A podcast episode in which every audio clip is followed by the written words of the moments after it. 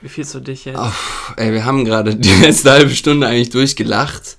Und ich glaube, dass die nächste halbe Stunde wird sehr viel Sadness, aber auch Ernsthaftigkeit. Und ich freue mich drauf mit euch beiden.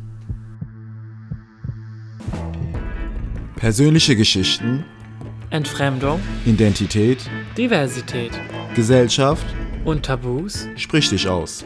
Wir geben deiner Stimme ein Mikro. Willkommen bei Lass reden. Mit Ellie und Ari.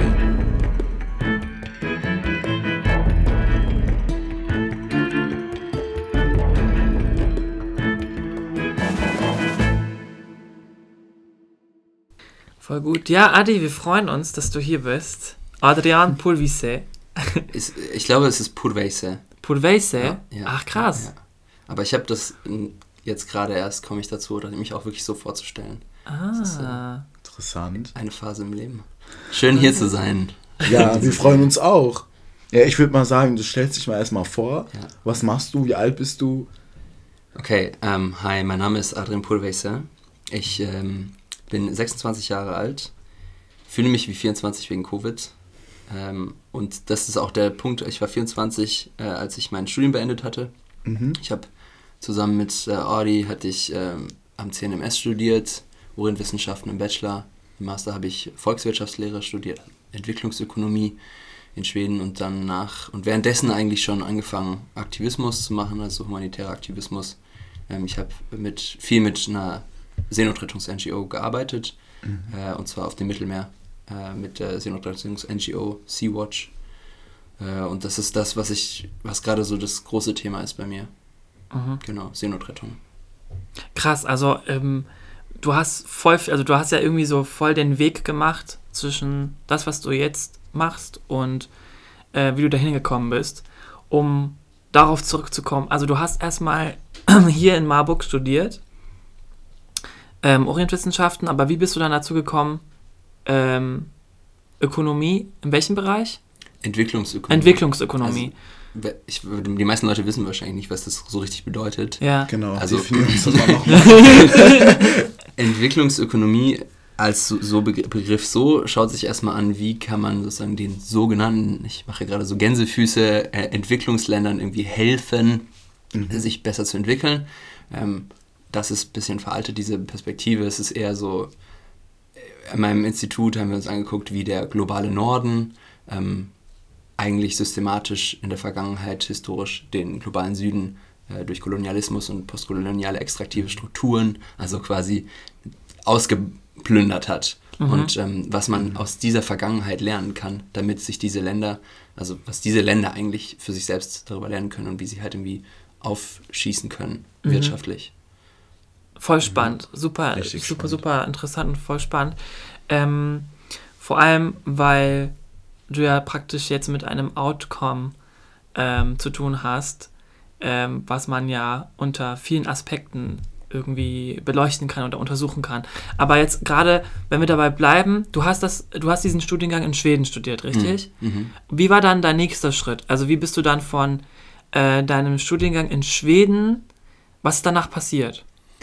Also in Bezug auf die, wie ich zur Seenotrettung kam, Genau. Ähm, das fängt schon sogar früher an. Also es war, wir waren ja zusammen in Marburg und ähm, 2015, als die Krise der Migration oder sagen wir mal Krise der Solidarität eigentlich eher ähm, passiert ist äh, und in Deutschland super viele Geflüchtete ankamen, hatte ich ähm, wir waren da, glaube ich, auch zusammen irgendwie halb involviert, ganz am Anfang. Wurden, wurde einfach nach Leuten gesucht, die halt irgendwie ein bisschen Persisch konnten. Ja, ja. Und das war so der erste Berührungskontakt, den ich hatte. Ich hatte mich erst ähm, ähm, ganz, also ganz freiwillig und dann später als Honorarkraft, als Übersetzer war ich tätig, 2015, 16 für minderjährige Geflüchtete in Marburg. Ähm, das waren heftige Erlebnisse. Also so mit so viel Leid konfrontiert zu werden, wenn es direkt vor der Haustür ist. Ähm, zu sehen, ja, da ist so jetzt ein 14-jähriger Junge, der ist, ähm, der ist nach Deutschland gekommen und ich übersetze für den gerade im Jugendamt und der sagt der Frau im Jugendamt, okay, ich bin gerade in so einer Situation als 14-Jähriger, dass wenn ich nicht in die Schule komme im nächsten Monat, dass ich davon ausgehe, dass ich mich selbst verletzen werde, dass ich mich umbringen werde. Und ich war halt Boah. Student, ich weiß nicht, wie ich, 20 oder sowas und, Krass. ähm, Ja. und habe das äh, unter Tränen, äh, also so eine Situation, die mir in Erinnerung ist, unter Tränen äh, dieser Frau vom Jugendamt irgendwie versucht zu erklären. Ähm, ja, das waren die ersten, die ersten Momente und dann kriegt man das natürlich mit, so, ja, irgendwie, ich wusste damals nicht, was geht. Man natürlich weiß ja, und ich glaube, es geht ganz, ganz vielen Menschen so, weil ich sehr tief in dieses Thema abgetaucht bin, Migration. Also ich wusste natürlich, irgendwas ist in Griechenland los, irgendwas ist an den Außengrenzen los. Ich wusste, am, im Mittelmeer sterben super viele Menschen und ich habe auch schon mal so eine Liste gesehen, die ich mir ausgedruckt habe und in mein Bad gehangen habe mit so, das war so eine ganz große Tabelle mit 14.000 Toten, Boah, ähm, die, wo dann jedes, jeder Bootsfall und, aber selbst dann, ich hatte das so ausgedruckt und immer auf der Toilette gesehen vor mir, habe ich nicht gecheckt, was das Ausmaß eigentlich wirklich ist von den europäischen Außengrenzen. Deswegen war die, das Interesse da. Und ähm, während dem Studium 2019, also im Master, ich weiß gar nicht, wie es kam. Ich kannte über das Auslandsjahr kannte ich eine Freundin, die wiederum eine Freundin hatte, die auf der Aquarius als Übersetzerin, die hatte dasselbe Profil wie ich. Ja, sie konnte Französisch sprechen, sie konnte Arabisch sprechen. Ähm, das hatte ich ja in der Uni gelernt, haben wir in der Uni gelernt. Ich konnte auch noch Persisch. Ähm, Also du konntest Arabisch, du, das hast du in der Uni gelernt, ähm, Persisch hast du. Und ähm, welche Sprachen sprichst du noch? Französisch. Französisch. war relevant, Ja. Genau, ja. Und du warst in Marokko aber, richtig? Genau, da. Du hast sie in Marokko kennengelernt? Genau, das war, das war in unserem Bachelor. Wir hatten Ja. alle Auslandsjahr und in, ich war in Marokko und hatte dort eine, eben eine Freundin kennengelernt und ihre, also eine Bekannte von ihr. Das war so eine, eine Bekanntschaft. Ich hatte von ihr gehört und dann gab es da so eine Kurzdoku, ähm, die, die man so angucken konnte. Ich hatte davon die Bilder gesehen vom Ja. Mittelmeer. Weil man, also klar, Ich glaube, wenn du das nochmal ja, bildlich siehst, ist es mal wieder ein komplett anderes Gefühl. So. Ich meine, wenn du es nur hörst, kannst du dir halt nicht direkt bildlich vorstellen, wie das Ganze aussieht oder was es mit jemandem macht. Genau. Ja. Und das hat auf einmal so, ich wusste, diese Frau in dem Bild kennen, also es gab eine Verbindung. Ich kenne sie über eine Freundin. Ähm, und ich dachte so, scheiße, was hält mich davon ab, das nicht auch zu machen? Ich bin so alt wie sie, ich spreche dieselben Sprachen wie sie. Ich bin privilegiert genug, weil ich einen fucking europäischen Ausweis habe und nicht von der libyschen Küstenwache irgendwo hingebracht werde oder keine Ahnung, was passiert mit mir oder einfach abgeknallt werde dort. Ähm, und dann habe ich mich beworben. Krass. Also dieser Film, den du gesehen hast, diese Dokumentation, war aber ein Ber also praktisch kein einfacher Bericht, sondern es war eine Dokumentation über die so Seenotrettung, richtig? Es war eine Dokumentation über eine Operation, also eine Mission des Schiffes Aquarius. Die Ah, ja. Aquarius war von MSF und SOS Mediterranee betrieben und ist 2018, glaube ich, aus dem Verkehr gezogen worden, ähm, wegen Kriminalisierung der, Rettungs, äh, der Rettungsschiffe. Da Okay. ist, ist sie sozusagen angegriffen worden von den Behörden und ähm, konnte da, ja, das ist eine, wieder eine andere Geschichte. Aber die ist aus dem Verkehr gezogen worden. Zu dem Zeitpunkt habe ich aber dann auch Kontakt herstellen können zu, dieser zu dieser Frau, dieser jungen Frau und hat mit ihr telefoniert. Und sie hat mir dann ein paar Takte dazu gesagt, was sie denkt und hat auf jeden Fall mich bestärkt. Also, ja, Nice. gesagt, mach das, ähm, bewirb dich. Ich habe mich beworben und ähm, ja, ein paar Monate später kam sozusagen die erste Anfrage. Krass, und dann bist du zu Sea-Watch gekommen. Ähm, ich war in einem, ich war zu dem ersten Zeitpunkt in einem Arbeitsvertrag, den ich nicht einfach so aufkündigen konnte. Und ähm, musste das dann absagen und wusste dann, weil das war genau die Mission von Carola Rakete, auf der ich dann hätte sein sollen, aber in einem Arbeitsvertrag war und ähm, ganz banal gesagt, ich habe auf reiche Kinder in Berlin in der Villa aufgepasst, in so einer Sprachschule. Ähm, Und habe währenddessen die Nachrichten gehört, Carola Rakete, das Schiff ist irgendwie vor Italien, kommt nicht raus. Und ich dachte mir die ganze Zeit, scheiße, also habe mich richtig schuldig gefühlt, weil ich war die, ich hätte da jetzt sein sollen. Ich habe, die haben bestimmt irgendwie noch händeringend, das habe ich mir alles ausgemalt natürlich, aber händeringend nach irgendjemandem anderen gesucht, der da jetzt Fotograf gemacht hat, also Medienkoordinator ähm, war. Ja, im Endeffekt natürlich äh, gibt es immer eine Person, die, die, die dir einen auffüllt, aber für mich war das irgendwie sehr schwer und ich hatte dann die nächste Gelegenheit, wo ich dann wieder angefragt worden bin, habe ich dann ähm, gesagt, so jetzt nehme ich, cancel ich meine Pläne Und bist und dann war ich, bin ich aufs Schiff, genau, dann war ich auf der Sea-Watch 3. Und kannst du auch erzählen, so was du genau dort erlebt hast und gesehen hast und was auch mit dir mental gemacht hat? Auf jeden Fall, äh, das ist, ähm, das ist nochmal ein ganz großer, ähm, ganz großes Ausholen. Also ich war die, ich war 2019 zweimal auf der Sea-Watch 3. Die ist aber in der Zeit, zu dem Zeitpunkt ganz stark kriminalisiert worden, gerade eben nach Carola Rakete. Mhm. Ähm, und das Schiff ist, ich glaube, gute sechs Monate oder länger nicht aus dem Hafen gekommen, auch wenn es juristisch frei war. Und ich war währenddessen sozusagen immer die ganze Zeit Standby, waren wir als ganze Crew bereit ähm, und haben darauf hingearbeitet. Wie viele waren da? Sorry. Also die, eine Crew bedeutet ähm, so, dass das Schiff laufen kann, Mhm. so dass die Menschen, die wir retten, also die Menschen gerettet werden können, medizinisch versorgt werden können und natürlich, dass die Außenwelt was davon mitbekommt. Mhm. Ganz grob. Das sind 22 Leute. Okay. Also wir haben drei Leute, die auf der Brücke arbeiten oder vier. Wir haben drei Leute oder vier Leute, die im Maschinenraum arbeiten. Mm, Dann haben wir ähm, vier äh, MedizinerInnen. Ähm, jetzt komme komm ich nicht auf alles, ne? aber wir haben, ähm, äh, was haben wir noch? Leute, die auf Deck ähm, die, die, die Kräne bedienen, also so ein Bosun und ähm, oder eine, eine Bosun äh, und Deckhände. Also das ist halt quasi Leute, die halt wissen, wie die ganzen Knoten und sonst was funktionieren, Ja. wie, so, Mhm. wie man so ein, so ein zwei, drei Tonnen schweres Schnellboot irgendwie mit dem Kran richtig runter befördert kann, weil da kann halt so viel schief gehen. Ja. Ähm, und äh, dann eben natürlich auch, also ähm, Medienkoordinator, das ist meine Position. Mhm. Äh, Ich habe jetzt noch ein paar Positionen äh, vergessen. Es gibt auch irgendwie noch IT, damit das Internet läuft und äh, Ja. technisch irgendwie alles läuft und sowas. Aber genau, das ist jetzt so. Und natürlich muss gekocht werden, äh, Koch und so. Okay, Die Versorgung und alles. sowas. Genau. Ähm, Guest, Guest Coordination, das, sind, das ist ein ganz großer Punkt, der ursprünglich hatte ich mich nämlich als Be- Übersetzer äh, auch noch beworben. Das wird, also die ganze wie Menschen, also man muss sich das ja vorstellen. Das ist so ein Schiff, das Schiff ist 50 Meter lang. Mhm. Wenn wir dann so, man hört das ja in den Nachrichten immer, Ja. so 200 Leute auf dem Schiff, 300 Leute auf dem Schiff. 50 Meter, 300 Leute auf einem Stück Stahl, was von den Wellen hin und her geworfen wird. Du brauchst halt jemanden, du brauchst mindestens 1, 2, 3, 4, 5 Leute, die eigentlich die Sprache sprechen, den Leuten sagen können, hey, so, das ist gerade der Punkt, wir versuchen, Ja. wir, wir Ein sind noch ein bisschen hier, genau, Cultural Mediator heißt es auf dem Schiff, auf der Sea-Watch 3. Und das ist die Sea-Watch 3, das heißt, es gibt mehrere, oder es gab mehrere Boote. Mhm. Die NGO gibt es ähm, schon länger. Ist 2015 gegründet worden, meines Wissens nach, und ähm, hatte erst einen kleinen Fischkutter, Sea-Watch 1, ist dann größer geworden, Sea-Watch 2. Und äh, Sea-Watch 3 ist jetzt in Betrieb zusammen mit der Sea-Watch 4. Also diese beiden Schiffe sind von Sea-Watch in Betrieb. Und die haben auch noch zwei Flugzeuge im Betrieb, ähm, die das Mittelmeer sozusagen bei, wenn es möglich ist, bei gutem Wetter absuchen. Also wenn die Flug, der, der Flug gewährleistet ist, ähm, fliegen die übers Mittelmeer und schauen, wo Boote sind. Ja. Mhm. Ja. Und wie sind die Ressourcen? Also, wir merken gerade, okay, krass, die haben, also es gibt zwei Flugzeuge, zwei ähm, Boote oder Schiffe, die gerade aktuell in im Einsatz sind. Ähm, wie wurden diese Ressourcen ähm, zusammengestellt?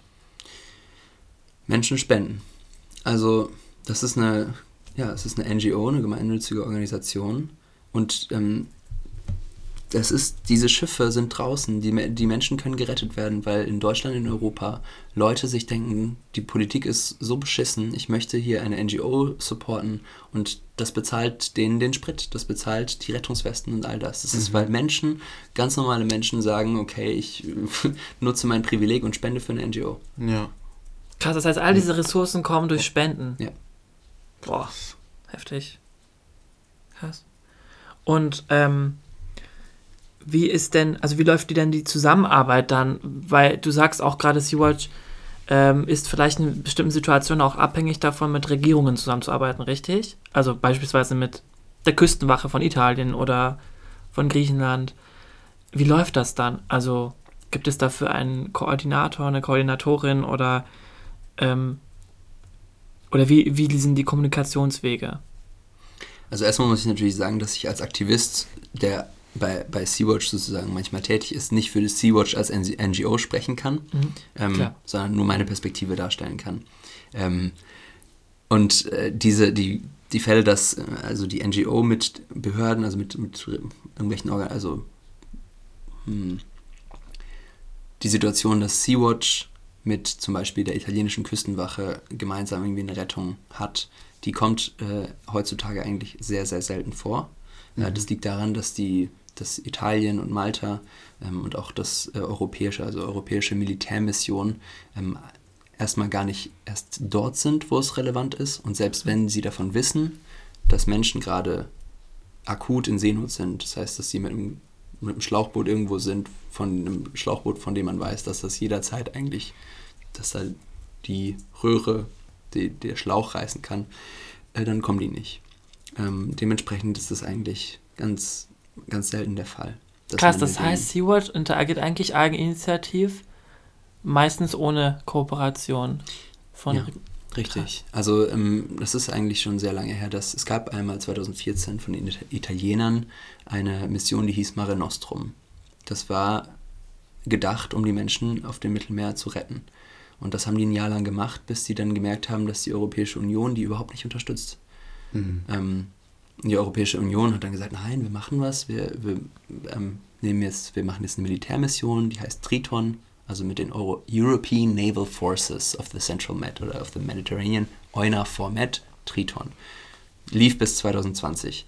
Ähm, diese Mission ähm, war erst tatsächlich dort und hat auch ähm, 2016 und sowas auch viele Menschen gerettet. Mhm. Ähm, später ist die Mission auch äh, umbenannt worden zu äh, Sophia, oder Sophia war auch eine Mission und das war, weil zum Beispiel ein, Schi äh, ein Kind auf einem dieser äh, Militärschiffe geboren worden ist und das Kind ist Sophia Krass. genannt worden.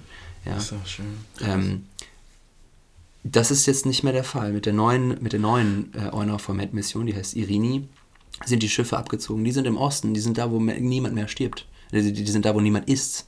Ähm, die sind da geparkt, damit die nicht in, den, in die, Situation kommen überhaupt, dass sie retten müssten, weil sie in der Nähe als nächstes Schiff eigentlich verpflichtet wären. Also wenn jetzt ein Schiff vom Militär in der Nähe ist von einem Seenotfall, dann sind die eigentlich verpflichtet, dem, dem Hilfe Ja. beizustehen. Ja. Ne? Ja. Aber wenn die gar nicht da sind, dann müssen die das auch nicht machen. Und so agieren Frontex, also die genauso, ne? Also das ist, oder beziehungsweise die italienischen Behörden eben genauso. Das, was die machen, ist einfach nicht da sein. Und das beabsichtigt. Das ist beabsichtigt. Woran kann das liegen? Es ist, es ist, also ich, ich habe da keine bessere Antwort, als dass das schon gewollt ist, dass, ähm, dass die die Menschen nicht retten. Und als Alternative stellt sich die Europäische Union aktuell vor, dass eine Milizengruppe ähm, aus Libyen, die sogenannte libysche Küstenwache, ähm, die von der Europäischen Union mit Booten, ähm, also die kriegen Militärschiffe von, von der EU, von Italien ganz besonders, werden auch trainiert. Ähm, und die sind dafür verantwortlich, die Menschen ähm, einzuholen, sobald sozusagen bekannt wird. Sagen wir mal zum Beispiel Frontex, die europäische ähm, äh, Behörde für Grenz- und, ähm, äh, und Küstenschutz, hat herausgefunden, ähm, durch eine ihrer Drohnen zum Beispiel, die fliegen jetzt, äh, die fliegen jetzt Drohnen, die 24 Stunden in der Luft sein können. Dadurch ist auch keine Person in dem, in dem Flugzeug. Das heißt, dadurch, dass kein Mensch dort ist, ist dieser Mensch nicht verpflichtet, seinem eigentlich dem eigentlichen, der eigentlichen Pflicht zur Hilfe nachzukommen, sondern die sehen das von Warschau aus, von ihrer Zentrale aus, senden die Informationen, das ist nachgewiesen, das hat, äh, haben verschiedene Zeitungen äh, re recherchiert letztes Jahr.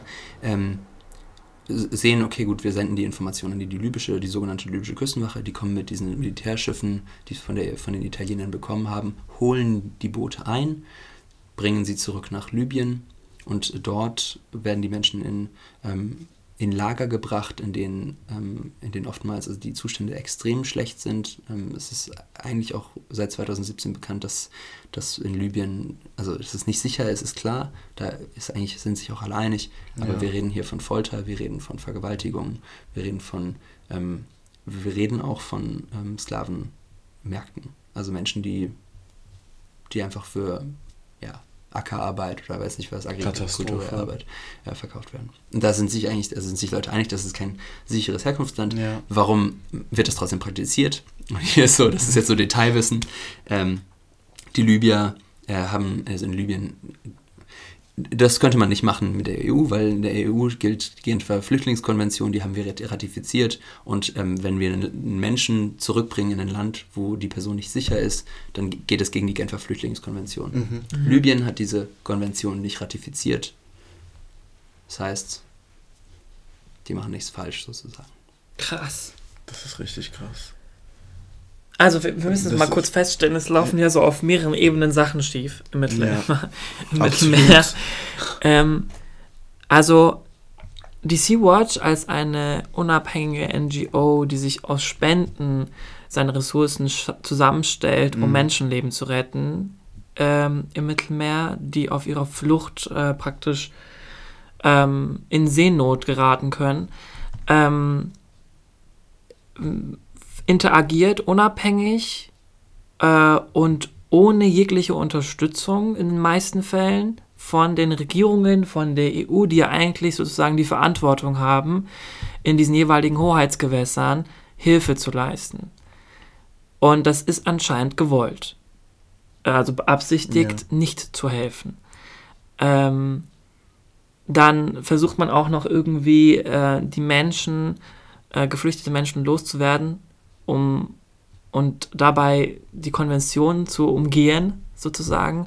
Das ist ja, boah, das ist ja, das ist ja, das muss man sich auch erstmal klar werden. Das ist ja aus Das muss man erstmal realisieren. auf mehreren Ebenen ist es einfach. Das ist richtig grausam, so etwas. Also, Ich hatte euch vor der, vor der Aufnahme gesagt, so, es wird jetzt nur noch, wird nur noch sad, so, aber Ja. wie, wie geht's euch damit? Also wusstet ihr das und wie, also wie belastet euch das gerade? Wie geht's euch damit gerade? Das würde mich selbst interessieren.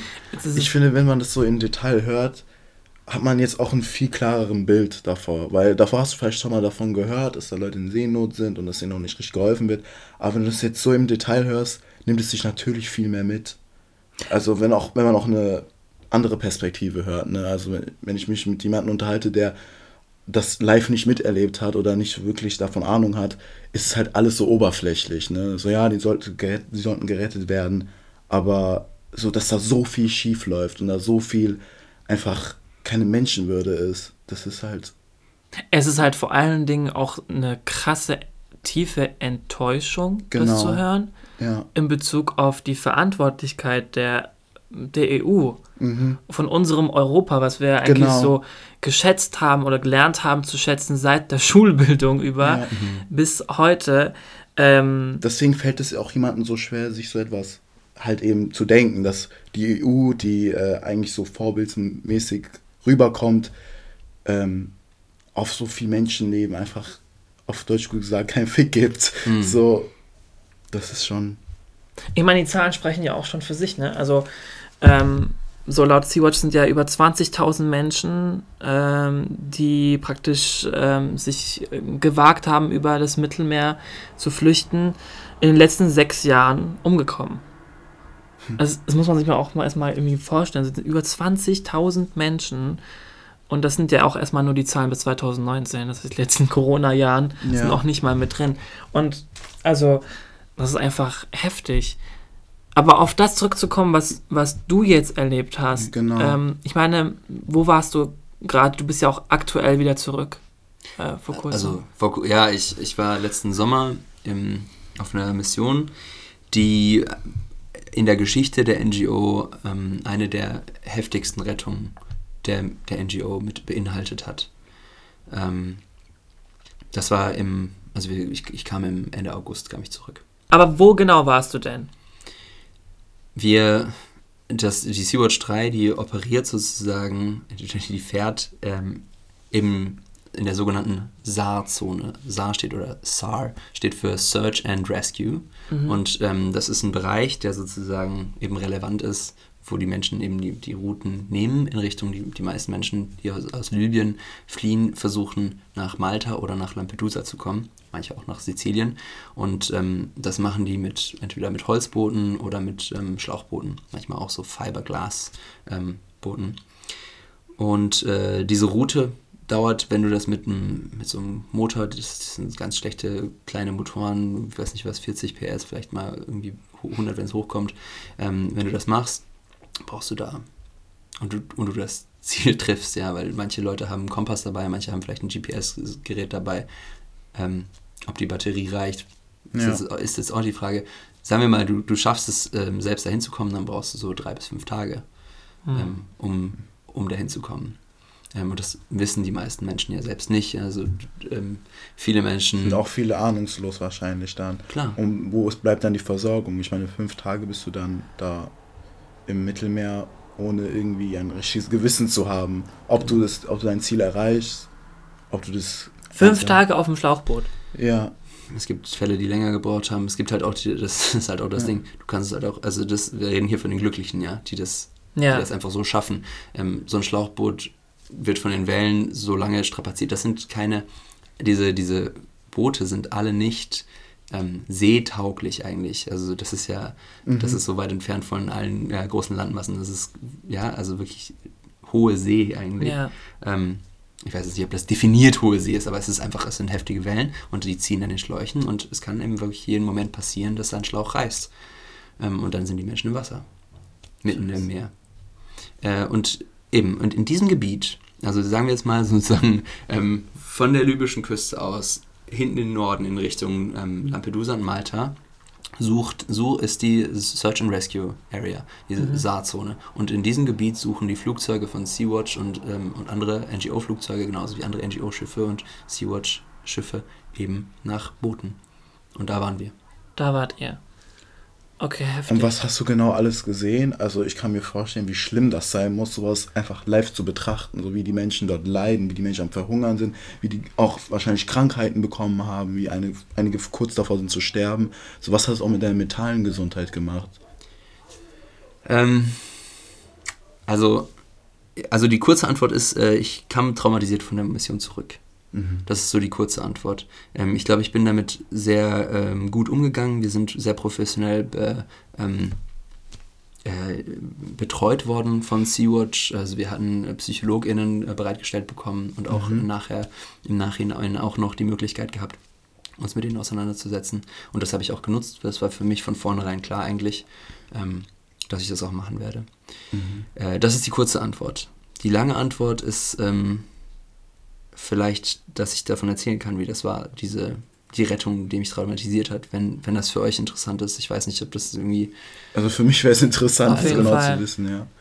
Ähm, also dazu muss man sagen, wir hatten, also wir hatten in der gesamten, auf der gesamten Mission sechs Rettungen. Ähm, wir haben insgesamt äh, am Ende, ich glaube, 278 Menschen äh, an Land gebracht. Und diese schwierigste Rettung, die ich persönlich erlebt habe, war ein Boot, ein Holzboot mit äh, 400 Menschen da drauf. Boah. Also, ein Holzboot mit 400. Wie groß war das Boot? Ich habe ich hab ein Foto mit. Ich kann euch ein Foto zeigen, wenn ihr wollt.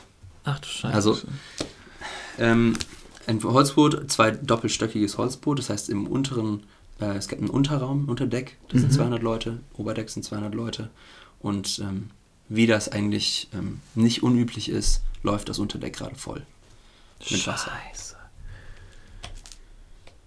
Das heißt, die 200 Leute, die unten sitzen, laufen unmittelbar Gefahr zu ertrinken. Richtig. Ja. Ich habe hier ein Foto. Das ist dieses, das ist dieses Boot. Das Ganze ist in der Nacht. Was? Also man kann auf jeden Fall sehen, dass es überhaupt nicht sicher ist. Es ist rappelvoll. Genau. Zum letzten Millimeter ist es voll beladen mit Menschen. Wo ist denn da, der, wo ist denn da der, der, das Ja, Unterdeck? das sieht man nicht. Die sind schon, die sind quasi unterhalb der Wasserlinie, die Menschen. Krass. Ja. Genau. Und ähm, wir, das ist wieder, warum die so, so spannend ist und darum, warum es auch so Sinn macht, darüber zu erzählen, ist, dass die Europäische Union, also die Italiener, die Malteser, die wussten alle davon schon Stunden davor. Also wir reden hier von, wir haben, wir haben von diesem Seenotfall erfahren, ähm, sieben Stunden, ich weiß nicht was genau, irgendwie so sieben, acht Stunden zuvor und haben dann Volldampfkurs auch darauf angenommen. Aber währenddessen haben wir die ganze Zeit Druck gemacht bei Italien, bei den Maltesern, die hätten da genauso hinkommen können. Die wussten, was das, was das bedeutet. Ja. Ein, ein Schiff, was, was bereits Leck geschlagen hat, mit 400 Leuten drauf. Was passiert wäre, wenn wir nicht, also was passiert wäre, wenn die nicht da gewesen wären? Ja, das wäre wahrscheinlich der, der größte Seenotfall des Jahres gewesen. So. Ach du Scheiße. Das heißt, wenn ihr nicht gehandelt hättet, wären die gesamten offiziellen Rettungsmöglichkeiten sozusagen von aus offiziellen Seiten, von der maltesischen sowohl als auch von der italienischen Seite handlungslos und reaktionslos geblieben. Das war zumindest, also ja, also ich kann das natürlich nicht sicher sagen, ne? vielleicht hätten die dann, wer weiß, vielleicht wäre das Boot, hätte das Boot es auch irgendwie dahin geschafft, keine Ahnung. Ja. Ja, aber das war erstmal die Situation, mit der wir da in dem Moment konfrontiert waren. Okay. Die Malteser machen nichts, die Italiener machen nichts. Wir brauchen sieben Stunden bis dahin. Die Information bekomme ich, die bekomme ich mit, mit dem Team, ich bin also Fotograf und wir sprechen natürlich nochmal auf, für unserem, auf unserem Schnellboot-Team alles durch, so was machen Mhm. wir, was, welche, was für Dinge, was für Strategie haben wir direkt. Was ist jetzt so der Plan? Genau. Genau, weil du musst natürlich für jedes Boot nochmal anders angehen, gerade solche großen Holzboote, die sind extrem schwierig ähm, zu handeln, Mhm. ähm, denn wenn du zum Beispiel, sagen, die sind so hoch und die, die kippen recht schnell, wenn jetzt alle Leute zum Beispiel irgendwie einen Schritt auf die rechte Seite machen würden, dann kippt das Boot um und du hast 400 Leute im Wasser. Ähm, das heißt, du musst das, die Strategie ist, es werden Rettungswesten verteilt und jede Person hat die Rettungsweste um. Und dann erst beginnen wir die Menschen ähm, auf die Schnellboote zu bringen. Und von den Schnellbooten kommen die zum großen Schiff. Anders ähm, funktioniert das nicht, anders ist, ist es wesentlich unsicherer. Gleichzeitig haben äh, zwei andere NGO-Schiffe, und zwar die Nadir und die Ocean Viking, äh, auch Volldampffahrt aufgenommen auf diesen Seenotrettungsfall. Und wir waren die Ersten, die da waren. Und ja, wir kamen in der Nacht an und haben als erstes, ich weiß nicht, ich habe jetzt noch ein anderes Foto dabei, aber im Endeffekt ähm, sieht man im Hintergrund von diesem Foto auch, da, da ist Licht hinten dran und du denkst dir so, was ist das? Und das ist noch ein anderes Beispiel dafür, wie perfide die ganze das ganze Zeug ist auf dem Mittelmeer. Du siehst halt, keine, kein Kilometer entfernt ist eine Bohrinsel und ein großes Bohrinselschiff mit ganz vielen Leuten, die da drauf leben. Und das ist so normal, dass die einfach wegsehen. Die werden, die würden keinen Finger krummen. Also es gibt wenig, wenig äh, Fälle, wo da, wo solche Schiffe irgendwie Menschen retten. Leider. Und die. So, und wir sind dann dort und ähm, versuchen eben trotz der ganzen Panik, die in diesem Schiff schon ist, also ja, du musst dir vorstellen, 200 Leute, da geht, kommt gerade Wasser ins Boot, ähm, die drücken natürlich, versuchen rauszukommen ähm, und der Platz oben wird enger äh, und unsere ersten Versuche, ähm, ja, Rettungswesten auszuteilen, ähm, verlaufen nicht besonders gut, weil immer wieder Menschen einfach ins Wasser springen, in der Hoffnung, wir würden sie zuerst aufnehmen. Mhm. Ähm, und das können wir nicht machen, weil wenn wir eine Person rausziehen aus dem Wasser, kann das auf der Seite, auf der die Menschen das sehen, halt dazu führen, dass weitere Leute runterspringen. Und wenn auch nur ein paar weitere runterspringen, ist die Balance des Schiffes wieder gefährdet und es kann sein, dass dieses gesamte Boot halt umkippt. Und auch sonst, ne, wenn du halt irgendwie, sonst, das würde Leute encouragen, einfach ins Wasser zu springen. Das, Ja. So Ja. funktioniert die Rettung ja nicht. Die Leute haben dann keine Rettungswesten an, du weißt nicht, ob die schwimmen können oder nicht. Ja. Ja, und dann ähm, kam es dazu, dass wir, also die, das, ja, man müsste, noch, ja, ich weiß gar nicht, wie ich das so richtig erklären kann, aber die, ähm, sagen wir es mal so, die ganze Rettung hat sieben Stunden gedauert ähm, und das liegt vor allem daran, dass wir ab einem gewissen Zeitpunkt einfach immer wieder, wenn wir das Boot, das schnell, äh, dieses Holzboot uns genähert haben, immer wieder Menschen ins Wasser gesprungen sind. Wir haben Rettungswesten zu denen hingeworfen, aber haben sie nicht rausgeholt. Mhm. Und ähm, ab einem gewissen Punkt haben wir ähm, die Menschen halt dann, ähm, weil die so verteilt waren und du die Leute natürlich irgendwie verlierst in der Nacht, das Mhm. Meer treibt die Menschen einfach weg, ähm, Ja. haben, wir, haben wir den Order bekommen, okay, ihr, ihr holt jetzt Leute raus und setzt sie auf, auf eine Rettungsinsel. Ähm, und das haben wir gemacht. Und ich glaube, da in dem Moment äh, so, sind so die sind so die heftigsten Dinge passiert. Und ähm, ich, ich finde, es ist so wichtig, darüber zu erzählen, weil genau diese Momente, die so richtig ekelhaft sind, ähm, und ich erkläre das gleich wieso, die zeigen auch so gut, was wirklich an der, was wirklich Grenze bedeutet, Mhm. was die europäische Außengrenze bedeutet. Wir kommen ja später noch dazu, aber ich erzähle das, diese Geschichte ja auch, die, der, dieser Mission in meiner Graphic Novel. Und in meiner Graphic Novel möchte ich das verbinden mit der Geschichte, die ich von meinem Vater erzählt bekommen habe, als ich groß geworden bin, über seine Flucht. Mein Vater hat mir erzählt, wie er geflohen ist. Und es gibt eine Szene, als er die Berge von dem Iran in die Türkei überquert, mit einem Schmuggler und, ähm, und drei anderen Leuten. Ähm, Im Tal, es ist nachts, im Tal ist eine Station, äh, Licht und sowas, Hunde, alles Mögliche, also Grenzposten hat. Und die klettern über die Berge, so einen Gipfelpfad oder halt so, so einen Kampfpfad. Und der jüngste von denen, der mit ihnen flieht, so ein 17-Jähriger, ähm, ist nicht besonders bergerfahren. Mein Vater war sehr bergerfahren und sowas und er aber nicht. Und die Art und Weise, wie er läuft, schlittert so ein bisschen über den Boden. Einen Moment schlittert er und Steine rollen und es werden mehr Steine und mehr Steine und es ist so, ein, so eine Art Gerölllawine. Oh nein. Oh je. Natürlich bekommen die, bekommt die Grenzstation unten im Tal davon mit. Licht geht an, wird da drauf geleuchtet und die schießen in die Richtung. Und in dem Moment, als sie sich ducken und, und es uns ja, darum geht, so, okay, vielleicht werden wir hier erschossen, vielleicht ist es hier zu Ende, nimmt sich mein Vater diesen Typen vor und sagt ihm, äh, ich weiß nicht, in einer Erzählung hat er gesagt, er hat ein Messer und hält ihm das Messer an den Hals und sagt, bevor die mich erschießen, bringe ich dich um. Wenn du es nicht hinbekommst, richtig zu laufen. Deine Füße hoch und runter. Nicht schlittern.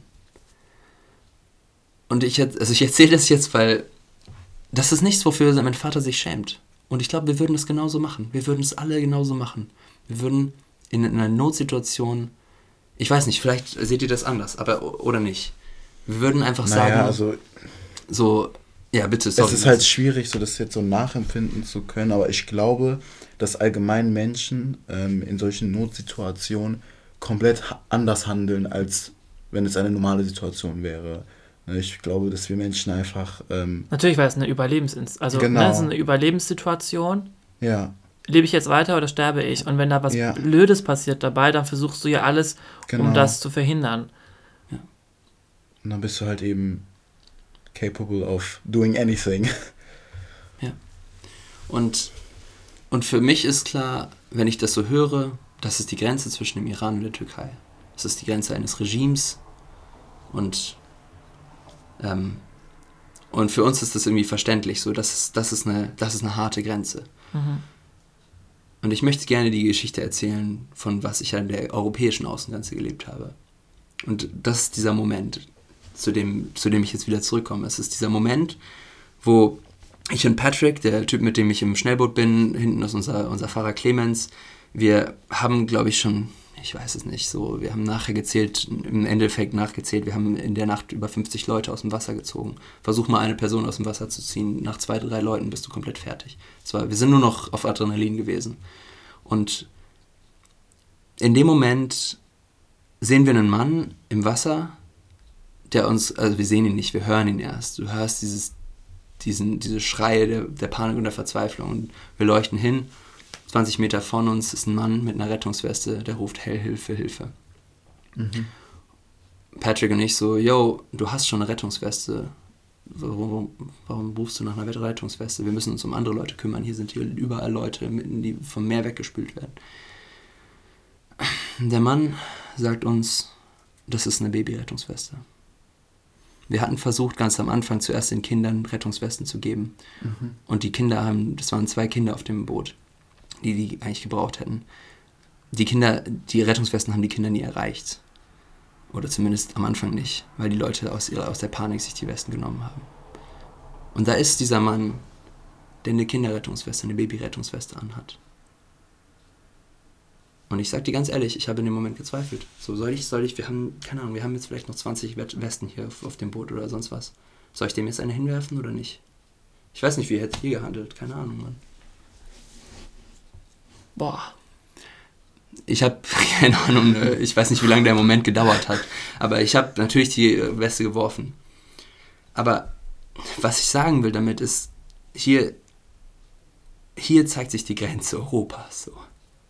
Das ist der Moment, an dem du was machst. Für die, dieser Mensch wird sich sein Leben lang dafür vielleicht schuldig fühlen, vielleicht auch nicht, keine Ahnung. Aber wenn ich das so sehe, denke ich mir so, der wird sein Leben lang daran denken, was er da gemacht hat in dieser Nacht. Und diese Entscheidung, die er treffen musste.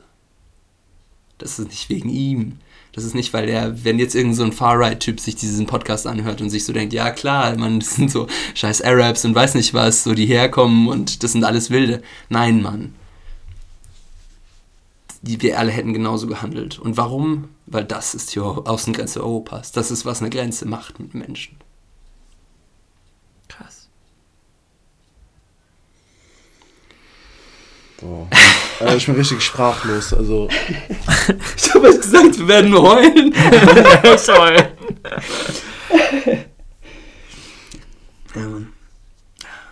Und was für mich, das ist halt so das Ding, weißt du? Ich suche gerade nach Taschen. ich nehme auch gerne eins. Wo sind die hin? Hier sind die.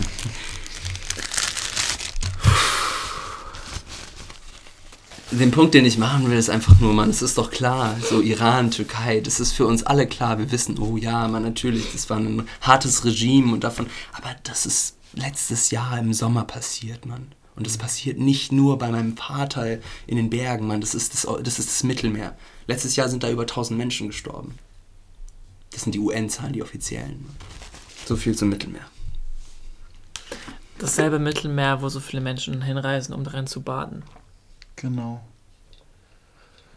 Also es ist so, wenn wenn du das den Kopf zergehen lässt, was da alles passiert, ist das eigentlich äh, unerträglich. Grausam.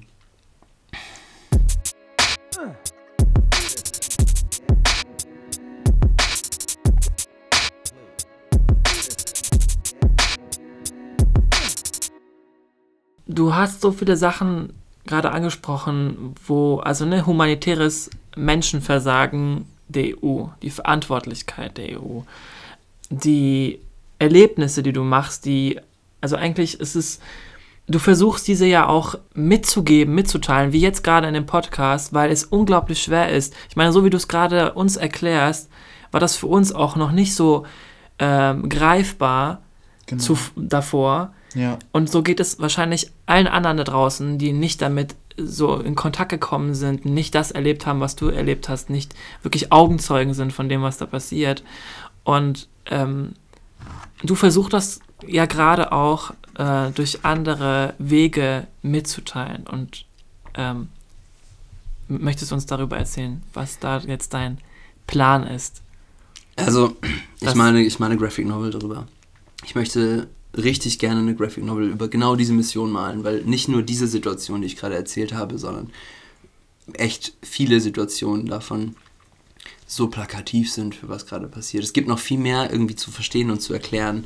Therapiert dich das dann auch im Endeffekt so, wenn du das auch alles so zeichnest und ähm, so bildlich so immer im Kopf her verarbeitest? Also ich, ich kann mir vorstellen, dass es mental gesehen eine gute Hilfe sein kann. Also ich glaube definitiv, dass es, also was mein persönliches Trauma angeht, glaube ich, dass ich einen sehr, ähm, also habe ich mir auch von einer Psychologin auch sagen lassen, dass ich einen sehr guten Umgang damit habe. Aber dass sich das wieder auf, ähm, dass es wieder aufgebracht wird, sozusagen das Thema, das ist auf jeden Fall mir bewusst, dass das eine krasse Auseinandersetzung damit Ja. sein wird. Und normalerweise mein Prozess des irgendwie Skriptschreibens und irgendwie auch Malens ist auf jeden Fall einer, ich mache mir eine, eine traurige Playlist, ich habe mehrere traurige Playlists, dann fange ich an zu heulen und dann kreiere ich äh, Dinge, die mich berühren und ich glaube auch einfach andere berühren, also malen oder schreiben. Ähm, und ich glaube, das wird genauso auch sein. Also ähm, Man sagt ja auch immer, aus Schmerz entsteht die schönste Kunst. Vielleicht, ja. Ja. Also ich, das ist ja die Frage für mich ist, was ist Schönheit, ja? Also Kunst auf jeden Fall, aber was ich eigentlich ausdrücken will, ist nicht Schönheit, sondern Hässlichkeit. Und Hässlichkeit kann auch Kunst sein. Also, Ja. aber für mich ist viel wichtiger die Hässlichkeit, also Hässlichkeit im Sinne von so, was an den Außengrenzen passiert ist. Diese Situation ist hässlich ja. weil wir die Hässlichkeit des Menschen, des menschlichen Überlebens sehen müssen.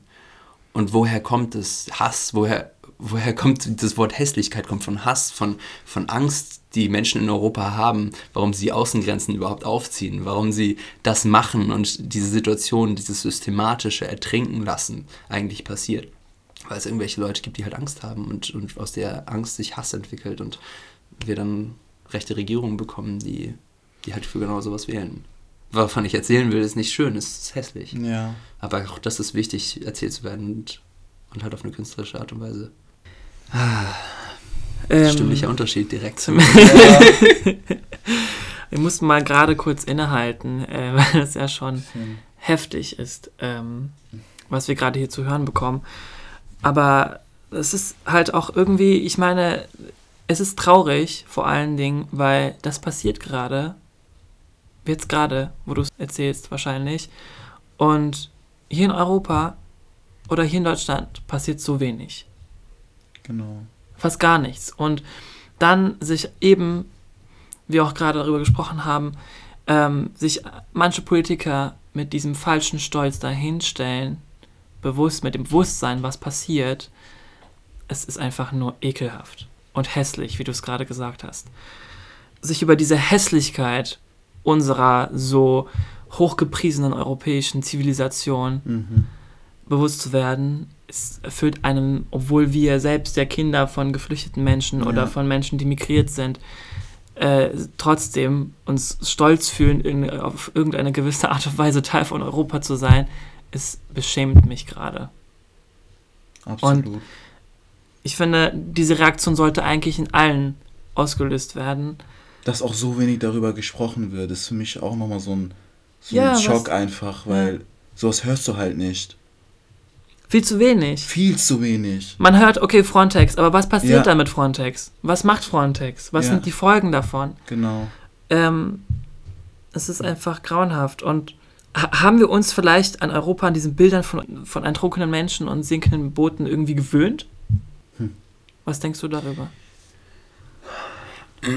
Also, ich glaube, ich glaube ja. Ich glaube, sonst würde ich auch nicht eine Graphic Novel malen darüber, weil ich mir halt so denke, okay, die Leute können halt nicht mehr diese Real-Bilder sehen, aber vielleicht ist halt ein anderes Medium. Jedes Medium kann eine neue irgendwie ähm, neuen Zugang schaffen. Vielleicht bringt es für, keine Ahnung, wenn es selbst auch nur zwei, drei Leute irgendwie inspiriert und die dadurch fühlen können, was das bedeutet, auch nur ein Mhm. bisschen ähm, an der Außengrenze zu sein, dann hat es was gebracht. Dann, ja, dann ist es halt ein neues Bild, aber halt ein gemaltes. Mhm. Aber ich glaube schon, wir haben uns an die Bilder gewöhnt, klar. Ich mich auch. Du hörst halt eben sehr viel, ne? Das ist die Sache. So, du bekommst schon mit, dass da solche Sachen passieren, aber es ist halt nicht so greifbar. So, es ist ja immer so, wenn etwas in deinem eigenen Umfeld passiert, dann bekommst du erst das Interesse daran, irgendetwas dagegen zu tun, weißt du? Aber sobald es so Sachen sind, die so weiter entfernt sind, die nicht greifbar sind, du denkst halt nicht tiefgründiger über die Sachen nach. Du fühlst dich auch nicht verantwortlich dann. Genau, dafür. diese Verantwortung hast du dann auch einfach nicht. Und das ist halt grausam einfach. Dabei ist es unsere Verantwortung von Dabei uns allen. ist- ja, von uns allen, die wir wählen gehen. Ja. diese Posten da vergeben an Ja. irgendwelche Menschen, die dann solche Entscheidungen treffen wie Frontex und etc. Ne? Also es wir sind ja alle in diesem Spiel eigentlich drin. ja. Wir müssen uns nur über unsere Macht und unsere Rolle und unsere Position in diesem Spiel bewusst werden Genau. und Verantwortung übernehmen. Voll. Und das tust du. Und es tun auch andere Leute, die nicht auf dem Schiff sind. Es tun Leute, die entweder Zeit oder Geld haben. Die Leute, die Zeit haben, gehen auf die Straße und demonstrieren. Jeder, jede wählt, ähm, hoffentlich. Ähm, und, und andere Leute spenden halt, weil sie keine, weil sie halt keine Zeit haben, aber dafür Geld. So. Klar, also jede Ta Form von Verantwortungsübernahme kann ja anders aussehen, so wie Ja. du gerade gesagt Ja. das dargestellt hast. Aber was glaubst du, äh, ich meine, du hast ja so extrem viel ähm, erlebt und gemacht und gelesen und studiert bis zu diesem Punkt jetzt, wo du stehst. Und was ist, wo ist da die Connection? Ich meine, ich gerade so mit dieser ganzen Geschichte, die ich höre von dir und das, was du auch gemacht hast und erlebt hast, sehe da so eine Linie. Mhm. Und die zieht sich von deinem Studium bis zu deinen Erfahrungen, bis zu deinem Aktivismus hindurch. Nämlich einmal hast du sehr viel aus dem wirtschaftlichen Bereich mitgenommen. Das heißt, du hast eigentlich etwas studiert, was so mit Wohlstand zu tun hat, mit Wohl, äh, mit, mit Entwicklung zu tun hat. Das, was du auch studiert hast, beispielsweise in Schweden. Ähm, ist das alles zum Scheitern verurteilt? Ist das alles sinnloser Humbug, den wir da gelernt haben? ist das alles. ähm, was denkst du beispielsweise in Bezug auf die Entwicklungshilfe? Jo, das ist ein ganz großes Fass. Ich würde das gar nicht alles aufmachen wollen. Also das ist auch, da, dafür ist die Frage zu unspezifisch, ja, glaube ich, um die so konkret zu, also um die jetzt einfach so anzubeantworten.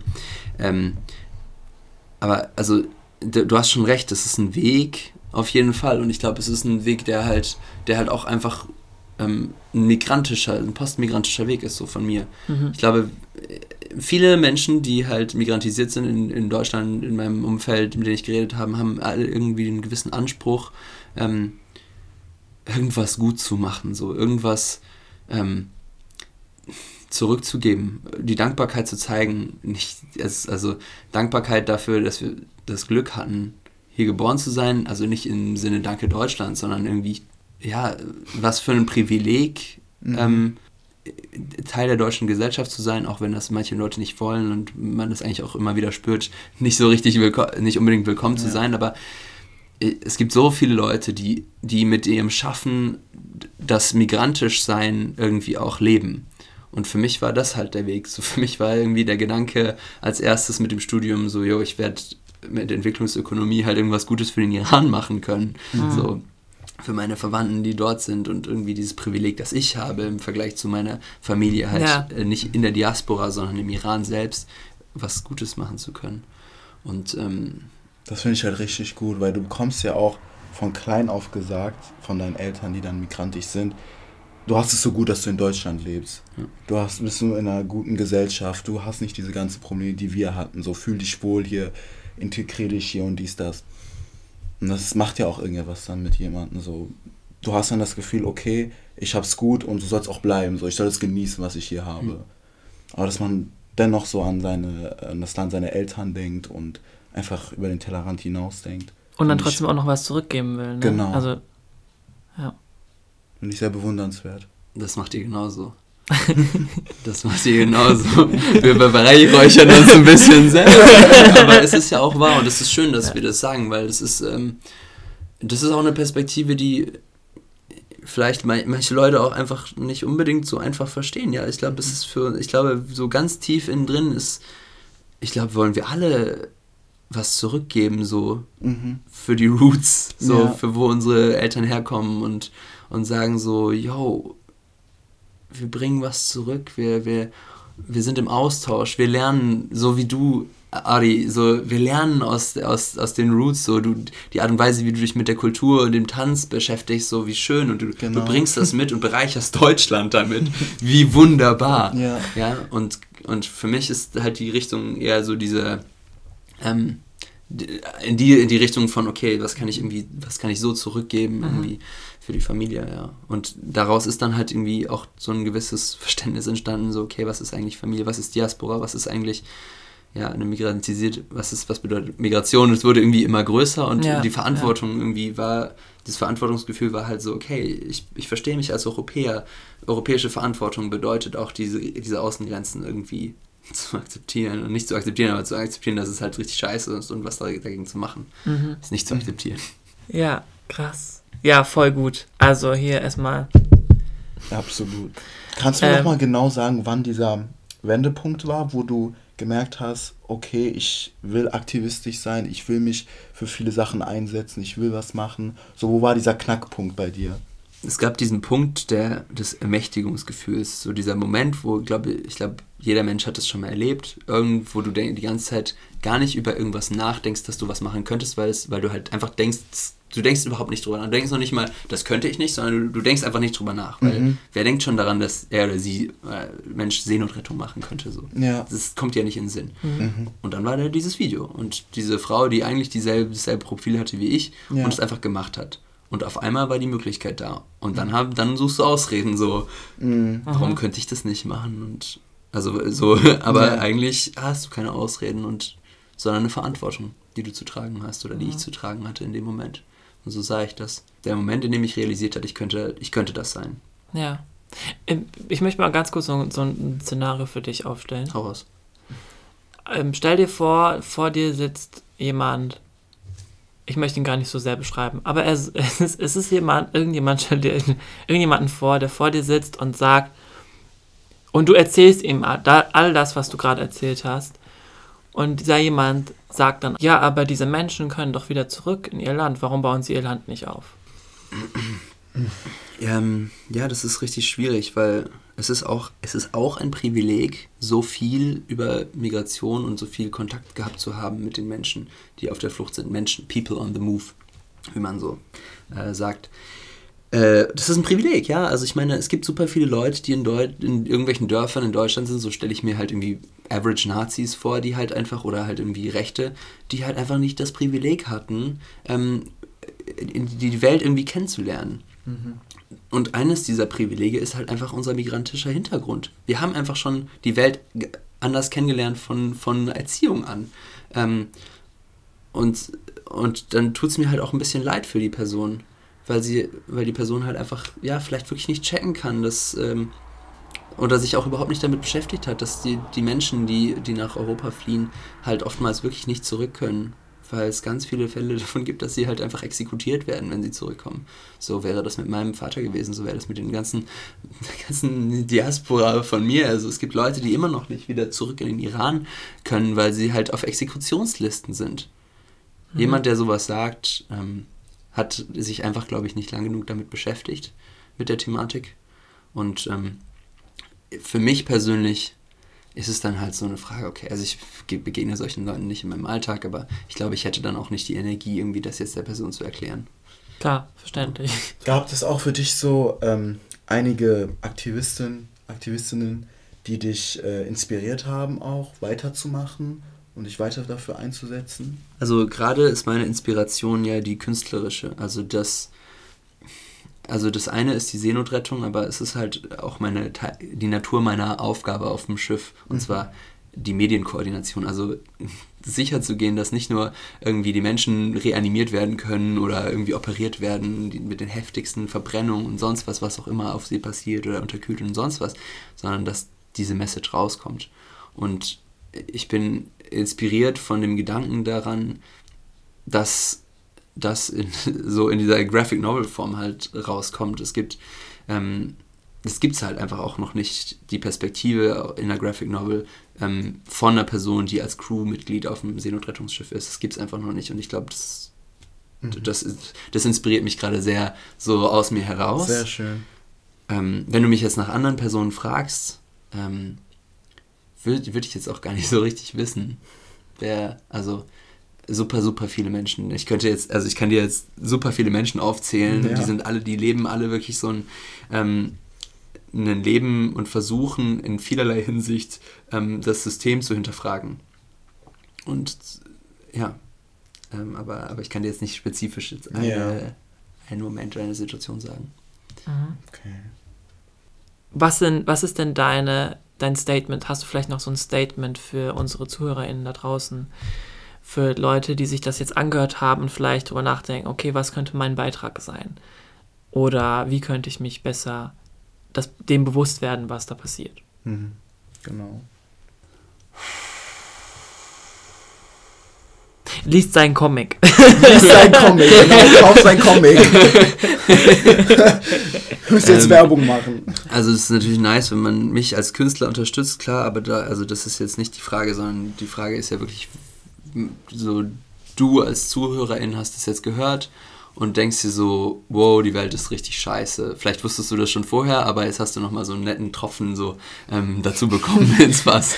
Und, äh, oder vielleicht auch einen Schwein, je nachdem, yeah. wo du standest. Und ähm, ich glaube, es ist, äh, es ist ganz natürlich, irgendwie alle möglichen Gefühle zu fühlen, die auch zuzulassen, nicht zu lange da drin zu, zu irgendwie sich darin zu suhlen, sondern eben irgendwann an den Punkt zu kommen, zu sagen, okay, ähm, ich kann mich jetzt entweder davon wieder ablenken, ähm, dass halt Dinge scheiße sind, oder ich kann aktiv werden. Und aktiv werden kann sehr viele verschiedene Dinge, also kann verschiedene Ausmaße annehmen. Ja, also natürlich sage ich jetzt nicht, geht alle aufs Mittelmeer irgendwie so, ähm, sondern ich sage, schaut, was zu Hause bei euch irgendwie in eurer Stadt für NGOs gibt. Es gibt Seebrücke, es gibt irgendwie, keine Ahnung, andere NGOs, ähm, Sea-Watch, CI, sonst was. Ähm, manche sind lokal aktiv, manche, mhm. also, ne, aber sagen wir jetzt mal Seebrücke zum Beispiel, die find, findet sich in sehr vielen Städten. Wenn deine Stadt, Dorf ähm, das nicht hat, dann gründe selbst eine. Wie nice wäre das bitte? ja. ähm,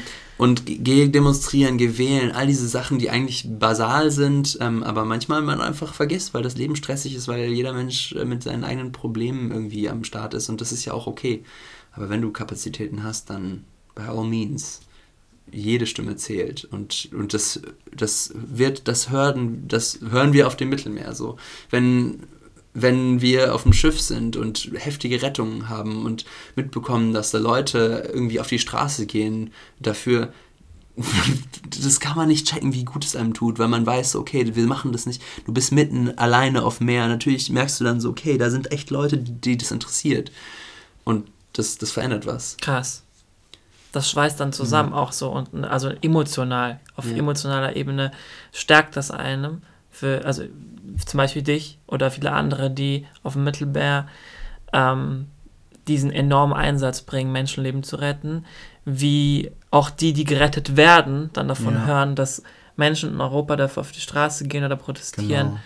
Dass sie Ähm, eigentlich einfach nicht alleine damit sind. Ja. Einfach das Gefühl, nicht alleine zu sein. Genau. Ja, weil wir sind, es gibt so viele gute Menschen da draußen, die halt einfach mit ihren alltäglichen Struggles kämpfen und das ist, wie gesagt, völlig okay. Aber wenn wir uns zusammentun, können wir so stark sein und so viel bewegen. Und lass uns das machen. Und Yes. Mic drop. Mic drop. ja, wirklich. Es Richtig gibt so gut. viel Kraft davon. Richtig gut. Ihr habt's gehört, jede Stimme zählt, leave no one behind. So lassen wir den Mic auch droppen. Das war's erstmal von uns. Ähm, Hat uns gefreut, dass du da warst. Ja. Jo, vielen, vielen Dank, hier gewesen War zu eine sein. sehr emotionale Folge. Wir konnten vieles neu dazulernen. Und wir wünschen dir auch viel Glück mit deinem Comic jetzt. Danke. Und ja, Genau. danke dir. ja, Danke vielen, euch. vielen Dank dir. Wie wird dein Comic Novel Heißen? heißen? Oh shit, Mann, ich habe keinen richtigen Namen, aber aktuell heißt die Spendenkampagne Der Sommer auf dem Mittelmeer, glaube ich. Der Sommer auf dem Mittelmeer. Ihr habt's gehört. Oder im Mittelmeer. Ah, der Sommer im Mittelmeer. Wir werden das nochmal drunter schreiben in die, Ja. in, den, in die Episode. Unterstützt Adrians Comic Novel. Macht euch einen Eindruck. Erwerbt euch am besten vielleicht den Novel, dann auch wenn es raus ist. Und ähm, aber damit das passieren kann, müsst ihr ihn erstmal hier spenden, damit sichtbar gemacht werden kann, was da draußen passiert auf dem Mittelmeer. Wir melden uns wieder zu Wort. Stay tuned Stay tuned. und bis bald.